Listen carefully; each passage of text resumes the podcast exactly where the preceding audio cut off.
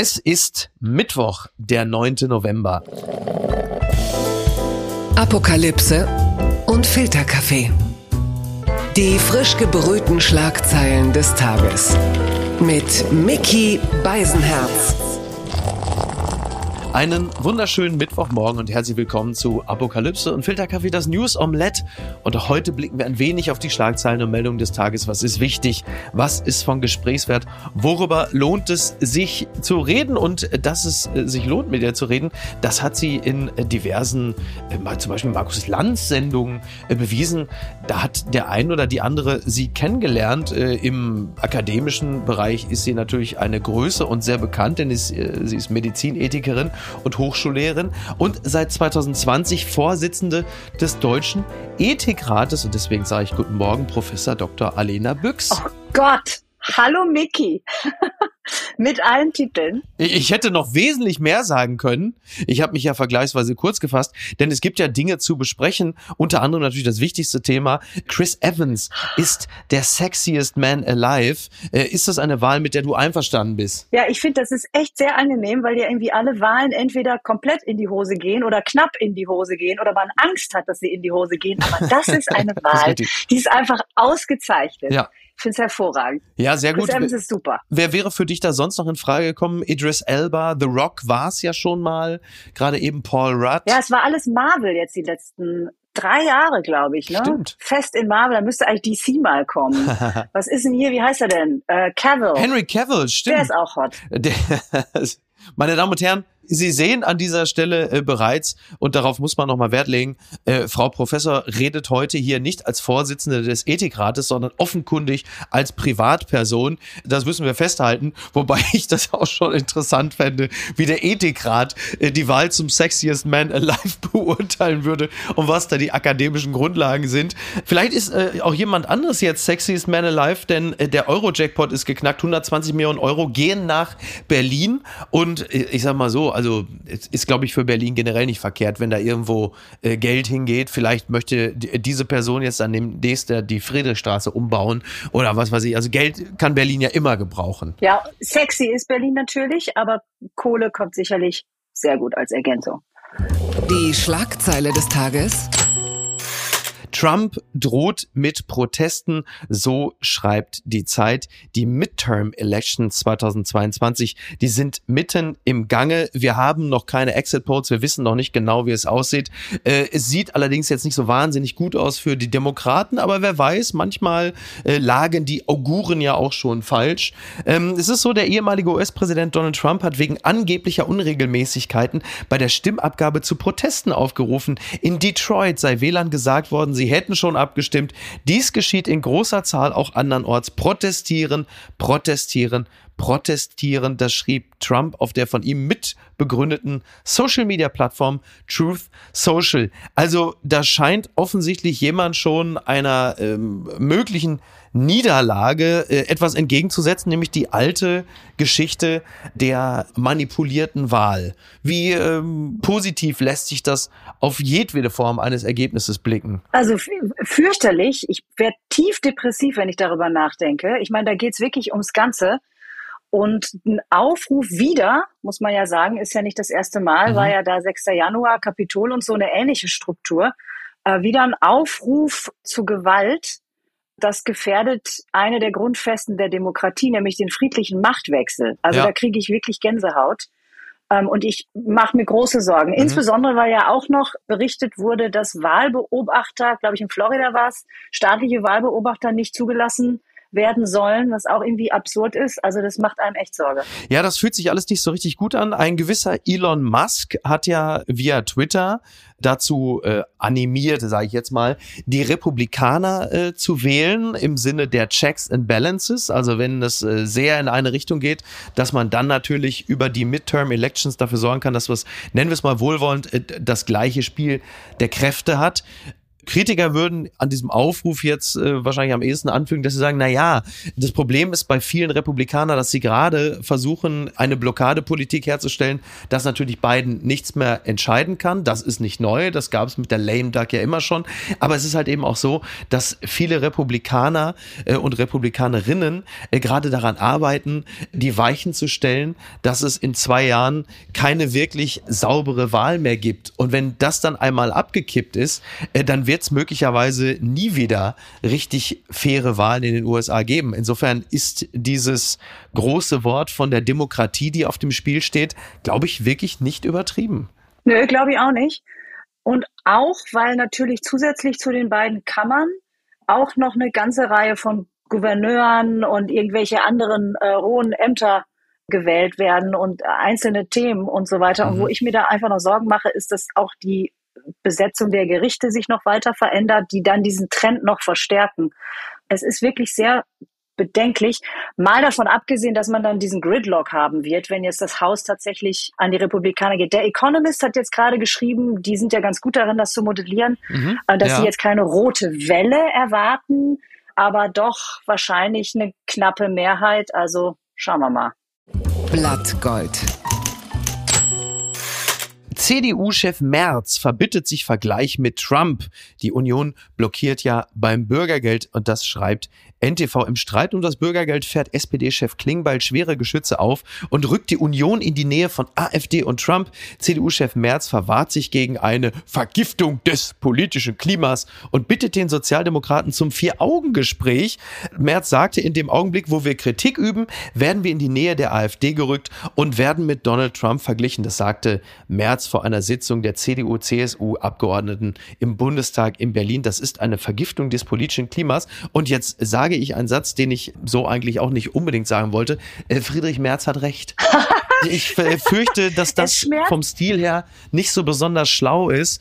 Das erleben wir ja auch in anderen ähm, Diskursen, äh, nennen wir sie mal wohlwollend so, dass sehr schnell mit der ganz großen Kanone auf äh, was weiß ich, auf politische Vertreter jedweder Couleur, also außerhalb der AfD geschossen wird. Und dann habe ich immer ein bisschen Sorge, man muss ja auch steigerungsfähig bleiben in seiner Kritik an Leuten, die dann wirklich mal extreme Positionen vertreten. Und äh, so unsympathisch mir die Position der CDU in Richtung Bürgergeld ist, aber ich glaube auch, dass das nicht so besonders schlau ist, sofort mit der AfD oder gar Trump um die Ecke zu kommen, zumal der Vergleich Friedrich Merz und Trump natürlich absolut unzulässig ist. Äh, Trump hat ja wirklich die Chance, demnächst nochmal eine Wahl zu gewinnen gewinnen.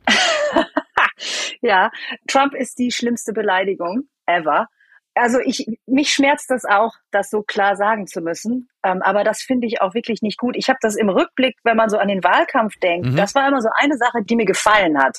Ich gedacht habe, also die zicken sich natürlich unheimlich an, aber wenn es dann irgendwelche Debatten gibt oder so, dann gibt es irgendwie ein respektvolles Miteinander und einen Austausch. Ja. Und das fand ich immer sehr angenehm, so auch als Wählerin.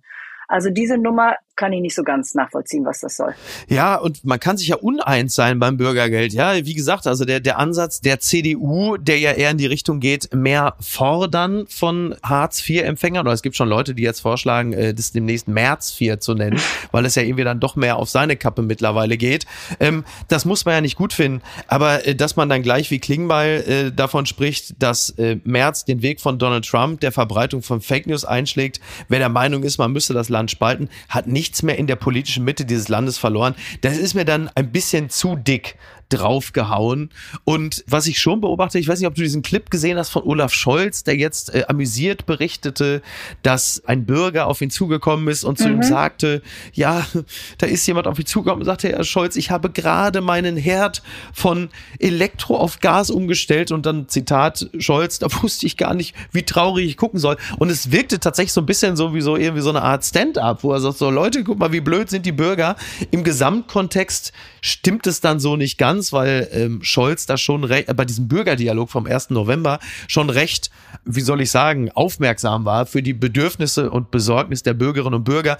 Da passt dieser Clip oder dieser Ausriss nicht ganz zu, aber es wurde dann von dem ehemaligen CDU-Generalsekretär Paul Ziemiak geteilt. Scholz lacht die Bürger aus. Und das ist ja auch irgendwie Banalisierung des politischen mit- oder Gegeneinanders, von dem ich mir auch mal die Frage stelle, was soll das dann eigentlich?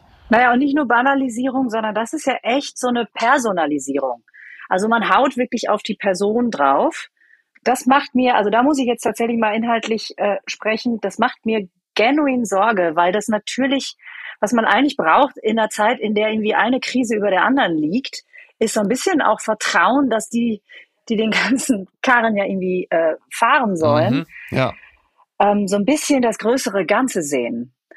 Und das größere Ganze sehe ich jetzt nicht, wenn man sagt, der ist wie Trump und guck mal, wie blöd der gelacht hat. Ja. Ähm, das ist irgendwie nicht so ganz, finde ich, dem Ernst der Lage angemessen. Ja, äh, Tatsache, absolut. Ich finde es übrigens ganz witzig, weil Ziemiak hat das ja jetzt irgendwie vorgestern geteilt und äh, er war ja CDU-Generalsekretär. Es kommt mir so ein bisschen vor, als hätte er irgendwie, also man möchte ihm eigentlich sagen, Paul, du weißt aber schon, dass die Bundestagswahl äh, schon über ein Jahr her ist. Es ist so ein bisschen so, als wollte er sagen, so jetzt habe ich den entscheidenden ja. Äh, Hebel gegen Scholz. Äh, ich muss sofort das Armin Laschet doch klar, anrufen. das ist die Retourkutsche für, für das Laschet-Lachen. ja, ja, aber kommt ein bisschen spät, oder? Findest du nicht auch? Ja, ja gut, aber vielleicht gab es Ja. vorher keinen guten Clip und jetzt hat man endlich einen und dann muss man den halt raushauen. Mhm. Kann schon sein. Ja, das war übrigens noch angefügt, weil wir ja gerade auch ein bisschen vom Problem sprechen. Es ist wohl so, dass die EU den Gasdeckel nicht hinbekommt. Also die EU-Kommission sieht offenbar unüberwindliche Schwierigkeiten bei einem Gaspreisdeckel, wie er den EU-Staaten vorschwebt. Laut Diplomaten machte die Brüsseler Behörde dies den Mitgliedstaaten auf einem Seminar klar. Also das heißt, äh, da kommt jetzt gleich schon neben dem äh, noch gar nicht äh, beschlossenen Bürgergeld jetzt gleich der nächste Klopper, dass man sagt, Leute, nach Knallern wie der Gasumlage und was weiß ich, was da sonst noch alles war. Und der Impfpflicht kommt jetzt als nächstes. Sorry Leute, äh, aber das mit dem Gasdeckel, das ist nicht umsetzbar. Da frage ich natürlich jetzt auch die äh, Privatperson Alena Büchs, bist du auch so traurig, dass du dein Elektroherd auf Gas umgestellt hast? Ja, ich habe ja Induktion. Das ging nicht. Mhm. Aber ja, also diese Verkettung von, es fehlt eigentlich nur noch, dass das mit der Cannabis-Legalisierung auch nicht hinhaut, weil das EU-rechtlich nicht geht. Ja, Ähm, also irgendwie werden die ganzen Pläne gemacht und dann gegebenenfalls einkassiert. Ähm, das ist unglücklich. mhm. sag mal, Ähm, ich verstehe ja. ehrlich gesagt, das muss ich ganz offen sagen, ich verstehe nicht genau, woran es liegt, inhaltlich, Mhm. aber es ist als Signal verheerend. Das ist halt die Frage. Und da frage ich jetzt mal ähm, auch die Frau, die äh, sich mit Ethik ja nun äh, massiv beschäftigt. Das werde ich heute häufiger noch fragen, vor allem wenn wir gleich über Katar sprechen. Aber wie lange ist das Konzept Habeck des öffentlichen Zweifelns, des Haderns und des in Anführungsstrichen Mitnehmens der Bürgerinnen und Bürger tragfähig, wenn irgendwann die Ergebnisse so wenig zufriedenstellend ausfallen? Was, was glaubst du, wie, wie lange das noch so funktioniert? Also wenn man das konsistent und authentisch macht, dann führt das natürlich dazu, dass es ein stärkeres Verständnis dafür gibt, dass Sachen echt schwierig sind. Mhm. Und das ist äh, bei, also bei aller Aufgeregtheit und bei allen Flapsigen sind das ja einfach keine dünnen Bretter, über die man da redet, Ja. ne? sondern das ist ja irgendwie alles nicht, nicht so einfach. Und deswegen glaube ich, da die Leute mitzunehmen, ist, ist auf jeden Fall ein besseres Rezept, als sie nicht mitzunehmen und es dann zu verhauen. Ja, Ja, also wenn man schon verhaut, dann sollte man die Leute vorher mitgenommen haben. Noch besser wäre natürlich, wenn man es dann mal auf den Boden brächte. ja. Ähm, das wäre natürlich das Allerbeste. Oder man verhaut die Dinge langfristig und wenn dann die Scheiße auf gut Deutsch am Dampfen ist, sagt man, na seht ihr Leute, es war ja immer schon klar. Und zwar das hier. Unterm Radar. Bis der Aufpasser einschreitet, so schreibt Cornelius Polmer über die Doku Geheimsache Katar, die gestern Abend im ZDF lief. Und das schreibt er in der Süddeutschen Zeitung. Eine bemerkenswerte Dokumentation zur Fußball-WM in Katar zeigt Gier, offenkundigen Irrsinn und ein Interview mit homophoben Äußerungen. Und dieses Interview, das bezieht sich natürlich in dem Film von Julia Friedrichs, der Autorin, und von Jochen Breyer. Das bezieht sich auf eine Figur namens Khalid Salman. Der ist äh, einer der offiziellen Botschafter der WM. Und der sagte dann in einem Interview mit Jochen Breyer in dieser Doku, lass uns über Schwule reden. Und dann hat er gesagt, schwul zu sein, das sei haram, also nach islamischem Glauben verboten. Es sei sogar, Zitat, es sei a damage in the mind, ein Schaden im Geiste. Da regte sich natürlich massiv Widerspruch, Erregung äh, gestern. Da kann ich nur sagen, ja, also entschuldigt Leute, aber es ist natürlich eine Riesenüberraschung, dass äh, in einem Land, in dem Homosexualität unter Strafe steht, dass der WM-Botschafter sich jetzt nicht positiv über Homosexualität äußert. Also wo liegt da der Denkfehler?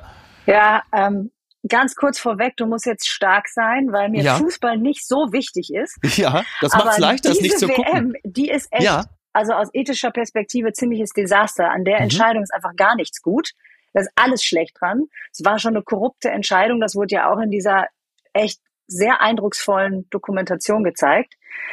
Und jetzt ist aber so, da hat meine wunderbare Kollegin Petra Bar was Schönes zugeschrieben. Was macht man denn jetzt eigentlich praktisch damit? Guckt man das jetzt? Das Boykottiert man das jetzt? Tja. Also es ist ja eine, ist ein genuines ethisches Dilemma. Ja. Du hast diese Menschenrechtssituation, du hast das mit den Schwulen Mhm. und du hast äh, die Frauenrechte und es ist alles, alles grässlich auf der einen Seite. Und auf der anderen Seite hast du eine WM, die irgendwie jetzt hier im trüben Winter Genusspunkt ist und es irgendwie das Leben ja auch netter macht, gemeinschaftliches äh, Erleben und so weiter und so Ja, fort. ja. Also das ist wirklich extrem schwierig, was man da Mhm. machen soll. Wir haben das bei uns so gelöst. Ich habe drei total fußballbegeisterte Jungs zu Hause. Ja. Äh, wir haben das, also unbeschwert wird das nicht. Mhm. Wir haben das intensiv mit den Jungs diskutiert. Wir nutzen das sozusagen als ein teachable moment, wie Ja. man so schön sagt. Also wirklich einfach darüber zu sprechen, Ja. was das bedeutet, ein solches Turnier unter diesen Umständen auszurichten. Ich werde mir nichts angucken. Die Mhm. Jungs werden sich ausgewählte Spiele angucken und wir haben entschieden, die machen dann, wir machen immer eine kleine Spende für jedes Spiel und sie bestimmen für welche Organisation, also Menschenrechtsorganisation oder irgendwie sowas. Ah, sehr gut. Das ist, ja, es ist natürlich auch durchgewieselt. Aber so ein echtes ethisches Dilemma kriegst du nicht wirklich gelöst. Ja. Das ist halt ein Weg, wie man es machen könnte. Genau, es gibt ja viele Dinge, also auch hier äh, Kontern gegen Katar, was äh, Silke Burmesters Palais Flux auch äh, anbietet als Konzept, also quasi Geld spenden für jedes Tor. Auch eine gute Idee. Also da gibt's ja viele Möglichkeiten. Aber klar, ne, also der Kollege Adorno, es gibt kein richtiges Leben im Falschen, äh, begegnet uns ja immer wieder, auch im Zusammenhang mit der äh, WM. Wobei ich da schon nochmal die Frage stellen möchte, anders als zum Beispiel das Thema Gaslieferung aus Katar, also wo es um etwas Essentielles geht. Energie ist ja das Schauen eines Turniers am Ende ja nur Lustgewinn oder Luxus, ne? Das ist Luxus. Etwas, worauf man doch am ehesten noch würde verzichten können. Das wäre doch im Grunde genommen für äh, die Zuschauerinnen und Zuschauer der seltene Fall, dass man ohne große Kosten Gutes tun könnte, nämlich so wenig Zuschauerzahlen zu bescheren, FIFA und Co., dass die Sponsoren künftig sagen, sorry Leute, das lohnt sich nicht für uns. Bisschen utopisch gebe ich zu, aber das moralische Dilemma sehe ich diesmal gar nicht so extrem. Ja, also es ist natürlich, wenn es dann angeboten wird, also das moralische Dilemma hätte man lösen können, wenn der öffentlich-rechtliche Rundfunk gesagt hätte, wir machen das nicht. Das ist wahr, Das ja. hätte man ja auch machen können. Also Ja. die Petra Bahr ist Mitglied in einem Rundfunkrat und hat das selbst durchaus klar formuliert. Ja. Und die Abbiegung ist eben nicht genommen worden. Und jetzt sitzen wir hier sozusagen als Endkonsumenten Ja. und lösen die ethischen Dilemmata äh, für uns am Wohnzimmersofa. Ja, Ja. Es macht leider, und das finde ich so schade, weil WM ist doch auch irgendwie Freude und super und Sommermärchen und ja, so. exakt. Und irgendwie ist das jetzt eine Winterdepression Ja. stattdessen. Ja, das Einzige, was man dazu sagen kann, vielleicht kommt doch noch ein bisschen klassisches WM-Feeling auf, denn äh, wenn der November sich weiter so entwickelt, können wir möglicherweise doch noch im Biergarten sitzen, in kurzer Hose. Insofern äh, ist, ist nicht jedes WM-Gefühl weg. Ob das gut ist allerdings, das würde ich jetzt dann wiederum an dieser Stelle dann auch nochmal in Zweifel ziehen. In der Tat. Die gute Tat des Tages. Gedenken an Pogromnacht. Verbände rufen zum Putzen von Stolpersteinen auf. Das berichtet der Deutschlandfunk. Verbände in Deutschland rufen dazu auf, am 9. heutigen November die sogenannten Stolpersteine zu putzen in Gedenken an die Pogromnacht vor 84 Jahren. Die in den Boden eingelassenen kleinen Gedenktafeln erinnern an ermordete Juden, Sinti und Roma, Homosexuelle und politisch Verfolgte während der Zeit des Nationalsozialismus. Ja, dieser 9. November ist halt eben nicht nur äh, der Tag des Mauerfalls, sondern halt eben auch der Beginn der Pogrome. Also in der Nacht vom 9. auf den 10. November 38 verwüsteten Nationalsozialisten etwa 7500 jüdische Geschäfte und Einrichtungen in Deutschland. Von diesen Gedenksteinen, den Stolpersteinen, gibt es mittlerweile 96.000, vor allem eingelassen in die Böden vor Häusern von deportierten jüdischen Familien, von denen es in Deutschland natürlich unglaublich viele gab. Und ähm, eine, glaube ich, sehr gute Aktion, vor allen Dingen, wenn man bedenkt, dass die Zeitzeugen und Zeitzeuginnen natürlich naturgemäß zunehmend verschwinden und dann was für eine Situation entsteht in Deutschland. Ja, klar. Ähm, ich finde die Stolpersteine sowieso ehrlich gesagt wunderbar. Die tun genau das, was sie tun sollen. Also man stolpert ja wirklich drüber und man liest dann immer so im Vorbeigehen Ja. kriegt man irgendwelche Namen und Lebensdaten mit und das reißt einen ganz kurz aus dem Alltag raus und lässt Mhm. einmal kurz eben so einen Erinnerungsblitz haben. Ich finde die fantastisch und ich finde das eine, eine wunderbare Aktion. Das gibt's ja jedes Jahr. Also das ist Genau, ja, ja. das ist ja was Regelmäßiges. Genau. Sehr schön. Ja, auch gerade mit, mit Kindern. Man will seinen Kindern ja jetzt nicht zu viel zumuten, aber ein bisschen äh, unangenehmen Realismus dann halt eben ja doch schon. Und klar, also wenn du mit Kindern irgendwie durch die Straßen gehst, dann fällt denen das natürlich auch auf und sie stellen schon auch mal Fragen, was diese Steine da sollen. Und äh, wie gesagt, also gerade weil es halt keine Zeitzeugen mehr zu geben droht, ist es, glaube ich, umso wichtiger, dass man sowas immer wieder erinnert, weil die Dinge werden natürlich auch im Laufe der Jahre und Jahrzehnte immer abstrakter. Und ich muss jetzt nicht irgendwie in Richtung AfD Thüringen blicken, um kurz darauf zu verweisen, wie wichtig das ist, dass man auch diese dunkle Erinnerung äh, wachhält. Ja, genau, vor allem auch vor den Häusern. Ja. Da kann sich echt jeder was darunter vorstellen. Ne? Echte Menschen, die in diesen Häusern gelebt haben, die da ja noch stehen. Ja. Also ich bin von denen schon lange beeindruckt. Die gibt's ja schon ziemlich lange und das ist wirklich eine super Sache. Unterm Radar. Befragung von Familien in der Corona-Krise, stabile Beziehung und Optimismus entscheidend für Lebenszufriedenheit. Das vermeldet der Spiegel. Das Wohlbefinden der Deutschen ist durch die Pandemie deutlich gesunken. Dabei zeigt sich, dass Männer und Frauen unterschiedlich mit den Belastungen umgehen. Ja, das ist also, glaube ich, das ist im Kern schon mal keine ganz neue Information, dass Männer und Frauen unterschiedlich mit Belastungen umgehen. Also in der Regel fühlen sich Männer natürlich deutlich mehr belastet. ist egal, worum es geht. Ja, die simpelsten Dinge. Ähm, das ist schon ganz interessant, was das Bundesinstitut für Bevölkerungsforschung da herausgefunden hat nach einer Befragung von rund 30.000 Menschen. Es ist so, dass sich Frauen insgesamt stärker belastet gefühlt haben und sie hatten deutlich häufiger Angst zu erkranken. Sie konnten der Pandemie aber auch gute Seiten abgewinnen, laut BIB sogar häufiger als Männer. Männer fürchteten hingegen bei der Frage nach der eigenen wirtschaftlichen Situation mehr um finanzielle Einbußen als Frauen. Von beiden Geschlechtern wurden die Kontakteinschränkungen gleichermaßen als die größte Belastung empfunden. Wie blickst du auf das Ganze, gerade als natürlich äh, Person, die mit dem Thema Corona natürlich extrem zu tun hatte und nicht zuletzt deshalb ja auch häufiger äh, in Talkshows zu sehen warst? Du, das überrascht mich überhaupt nicht. Also jetzt mal alle Scherze über, über belastete Männer und Frauen beiseite. Ähm, da gab es schon relativ frühe Studien zu, beispielsweise vom äh, WZB, von der Jutta Almdinger, Ja, genau. ähm, die einfach herausgefunden hat, dass gerade in der Zeit der Lockdowns und als Schulen dicht waren, Frauen mehr von der Care-Arbeit übernommen haben. Mhm. Und das war halt mega stressig. Ja. Und das war tatsächlich de facto auch belastender. Also diese Studie hat ja gar nicht so richtig untersucht, warum. Ja. Aber das ist einer der wesentlichen Gründe. Was ich total interessant finde, ist, dass, dass Frauen mehr positive Seiten abgewinnen konnten. Da habe ich mich gefragt, warum. Mhm. Und meine jetzt völlig aus dem Bauch heraus äh, gezogene Interpretation ist, dass vielleicht Frauen, äh, weil das gibt's, da gibt's tatsächlich wissenschaftliche Belege, ein bisschen stärker so äh, Mhm. prosoziales Verhalten zeigen. Und in der Pandemie gab's ja immer wieder ganz viele neue Möglichkeiten und auch Notwendigkeiten, sich prosozial zu verhalten. Ja, Ähm, und das tut einem gut. Anderen zu helfen, andere zu unterstützen, tut einem selber gut. Und ich könnte mir vorstellen, dass das so ein,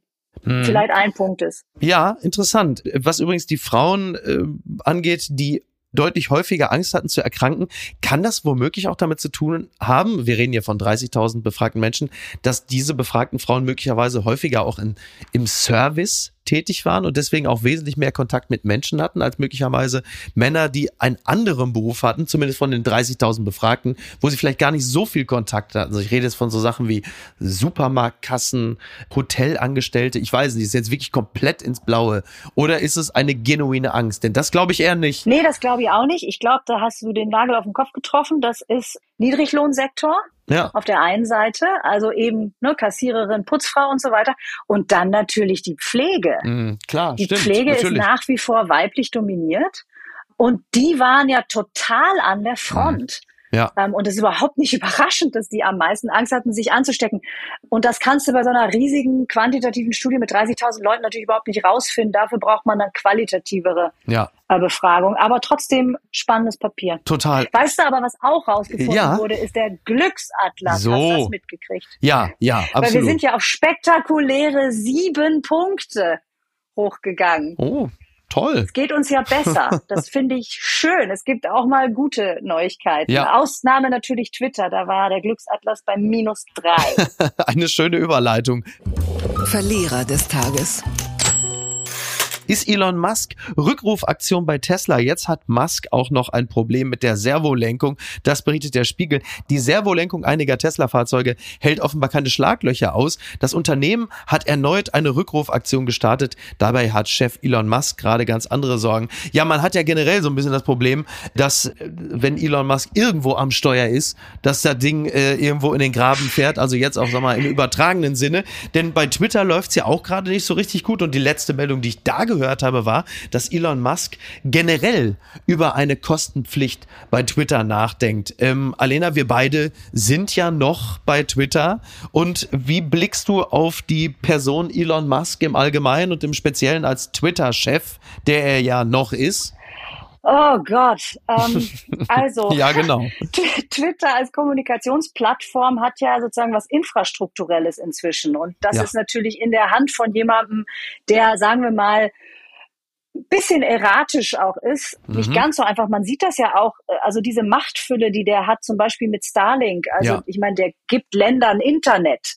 Ja, also in der Ukraine zum Beispiel, aber auch in anderen Situationen. Ja. Das ist schon etwas, das sollte nicht eine Privatperson Mhm. tun können. Ja. Erstens. Und zweitens, ich habe im Moment mehr so einen Boomer-Reflex.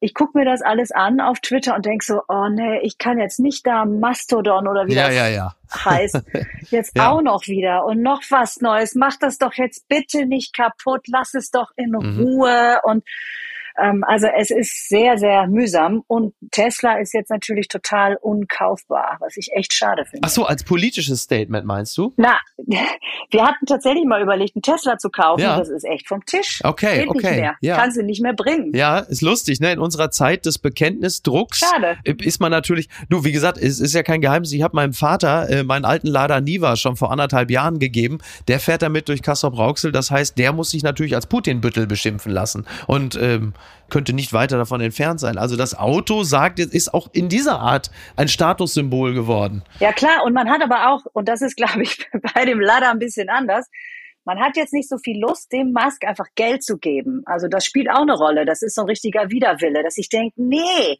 echt nicht. Ja.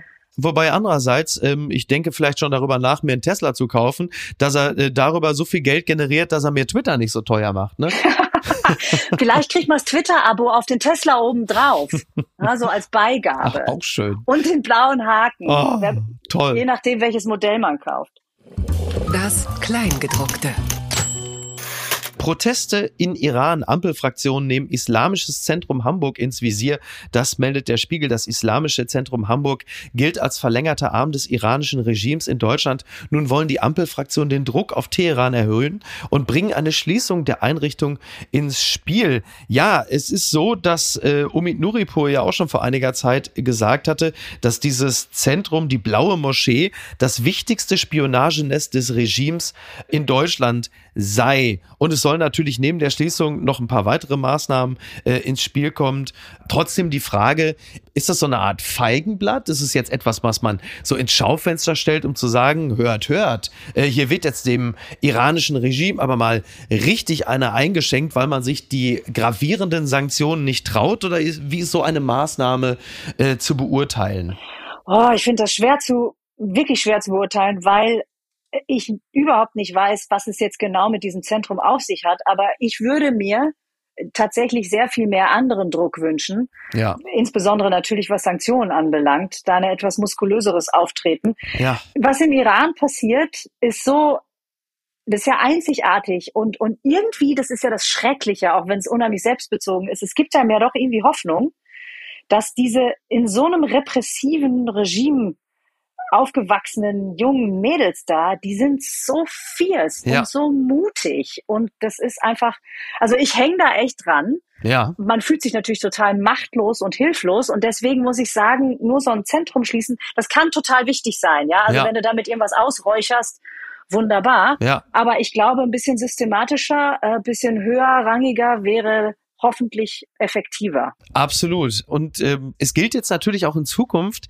diese äh, Entwicklung im Iran natürlich mit der nötigen Power und auch der nötigen Leidenschaft zu verfolgen. Ich gebe allerdings auch zu bedenken, dass wir natürlich die Emotionen nicht hier auf unser Land dahingehend übertragen können. Mir fällt das immer auf. Ich weiß nicht, ob du diese ähm, im iranischen Kontext lustigen Videos kennst, wo junge Menschen jetzt den alten Muslimen da ihren Die Turban, ihre Kappe da vom. Kopf hauen. Ja. Mhm. Das ist im Kontext von Teheran und Co. natürlich ganz witzig und man freut sich. Ich fürchte nur, äh, dass es hier äh, demnächst in Deutschland dann auch irgendwelche Nachahmer gibt, die grundsätzlich einfach den Islam beschissen finden und das als gebotenes Mittel sehen, um das mal gleich mit auszuleben. Ich weiß nicht, also bei mir fühlt es sich so ein bisschen seltsam an, weil ich freue mich irgendwie über die frechen jungen Iranerinnen und Iraner, die das machen und denke gleichzeitig hier, ja jetzt lass bloß nicht da irgendein ein Ronny aus Erfurt sich äh, genötigt fühlen, das hier äh, dann irgendjemandem gleich zu tun.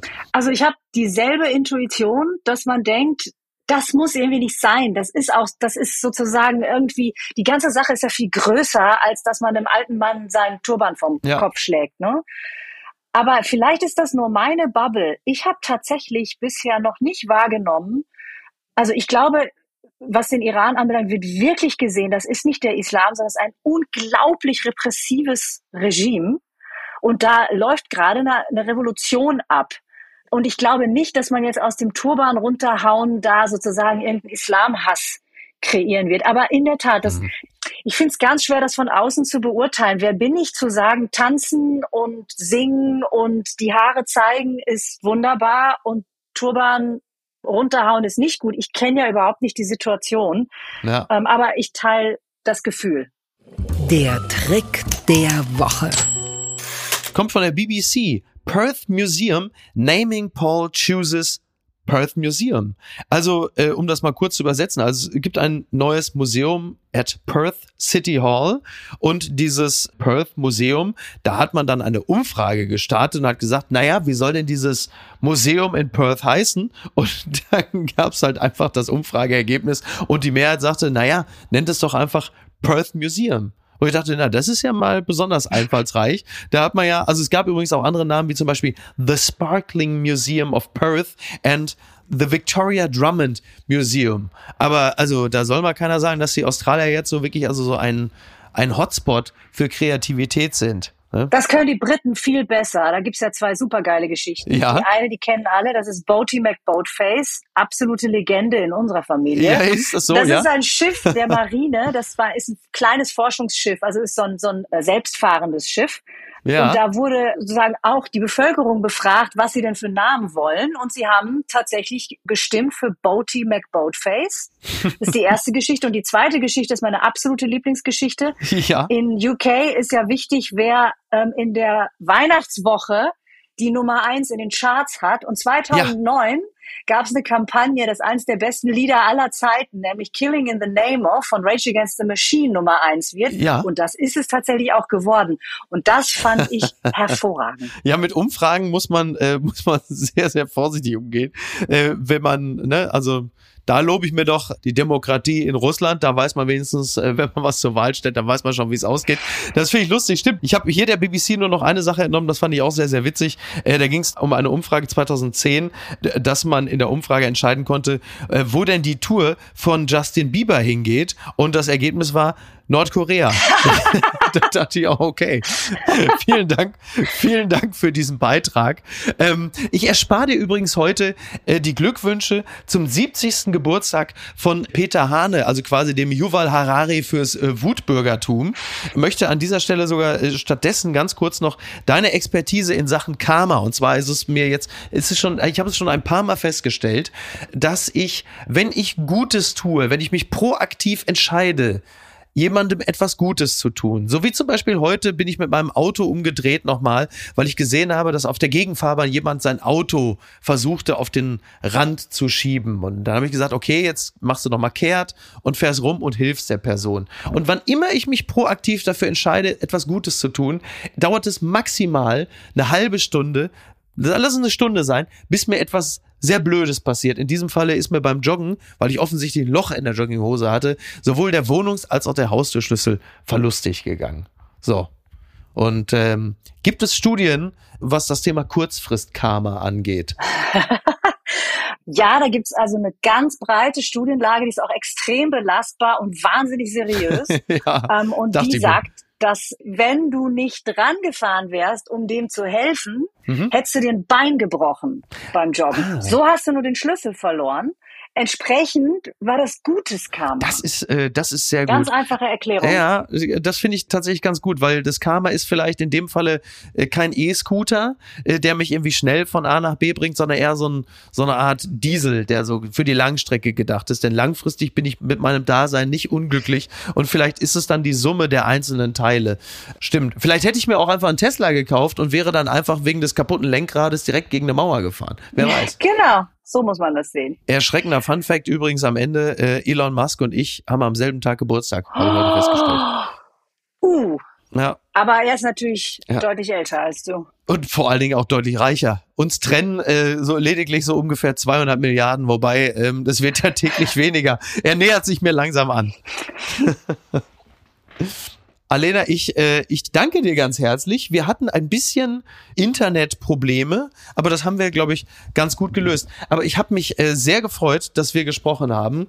Du heute natürlich als Privatperson, aber die Ethikerin kriegst du natürlich nicht ganz raus und das ist auch gut so. Und ich würde mich sehr freuen, wenn wir an anderer Stelle äh, mal wieder sprechen würden. Also beziehungsweise an derselben Stelle, aber zu einer anderen Zeit. Im besten Falle hier. Und mit besserem Netz. Ja, ja, ja. Das würde mich auch sehr freuen. Vielen Dank. Das machen, das spendieren wir dir. Wir sind ja, wir haben ja hier Vodafone als Partner. Die sind immer sehr gut, was das angeht. Also wir werden dich da entsprechend bemustern. Da mach dir keine Sorgen. Ich werde mit unserem Partner reden.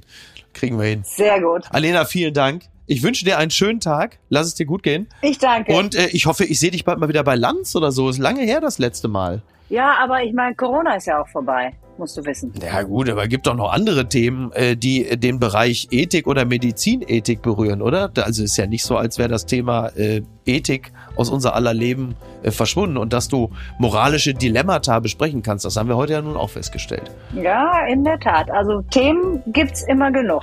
Also, Dankeschön. Ich danke dir. Mach's gut. Bis bald. Apokalypse und Filtercafé ist eine Studio Bummens Produktion mit freundlicher Unterstützung der Florida Entertainment. Redaktion Niki Hassania. Executive Producer Tobias Baukhage. Produktion Hanna Marahiel. Ton und Schnitt Niki Fränking. Neue Episoden gibt es immer montags, mittwochs, freitags und samstags. Überall, wo es Podcasts gibt. Stimme der Vernunft und unerreicht gute Sprecherin der Rubriken Bettina Rust. Die Studio Bummens Podcast-Empfehlung. Im folgenden Trailer für den Podcast Justitias Wille geht es um Depression und Suizid. Bitte achtet auf euch, wenn ihr reinhört. Ein Flügel der großen französischen Fenster steht offen und gewährt einen Blick in den großen Garten. Von draußen dringt warme Luft in das bescheiden eingerichtete kleine Hotelzimmer. Sie kniet auf dem Einzelbett, faltet die Hände und richtet den Blick gen Himmel. Danach setzt der Mann, der bei ihr ist, ihr die Nadel und schließt den Zugang an. Lieber Gott, nimm mich zu dir, sagt sie und öffnet das Ventil. Dann bahnt sich die tödliche Flüssigkeit ihren Weg in ihre Vene. Die beiden haben sich heute zum Sterben verabredet. Sie wollte, dass er ihr dabei hilft, sich von ihrem jahrelangen Leid zu befreien. Wenige Augenblicke später schläft sie ein. Nach ein paar Minuten setzt ihre Atmung aus, danach hört ihr Herz aufzuschlagen. An diesem Tag ist der Mann sich sicher, das Richtige getan zu haben. Doch jetzt steht der pensionierte Arzt vor Gericht. Die Staatsanwaltschaft sagt, was er getan hat, war ein Verbrechen. Denn die Frau war schwer depressiv und ihr Sterbewunsch habe nicht auf ihrem freien Willen beruht. Er hätte ihr also nicht helfen dürfen. Die Frage, die jetzt vor Gericht geklärt werden muss, verhalf der Mediziner einer verzweifelten Frau rechtmäßig zum Suizid? Oder hat er sie, zumindest rechtlich gesehen, getötet? Wir sind Laura Wohlers und Paulina Kraser. In den nächsten Wochen werden wir in unserem neuen Podcast Justitias Wille den Prozess begleiten. Ein Prozess, dessen Ausgang wegweisend für ähnlich gelagerte Fälle sein könnte. Und wir werden uns dem kontrovers diskutierten Thema Sterbehilfe widmen. Wie wollen wir als Gesellschaft mit denen umgehen, die sterben wollen? Wann müssen wir akzeptieren, dass Menschen ihr Leben als nicht mehr lebenswert betrachten? Und sollte man bei der Suizidhilfe einen Unterschied zwischen psychisch und körperlich Erkrankten machen? Darum geht's in der ersten Staffel von Justitias Wille. Leben in der Waagschale.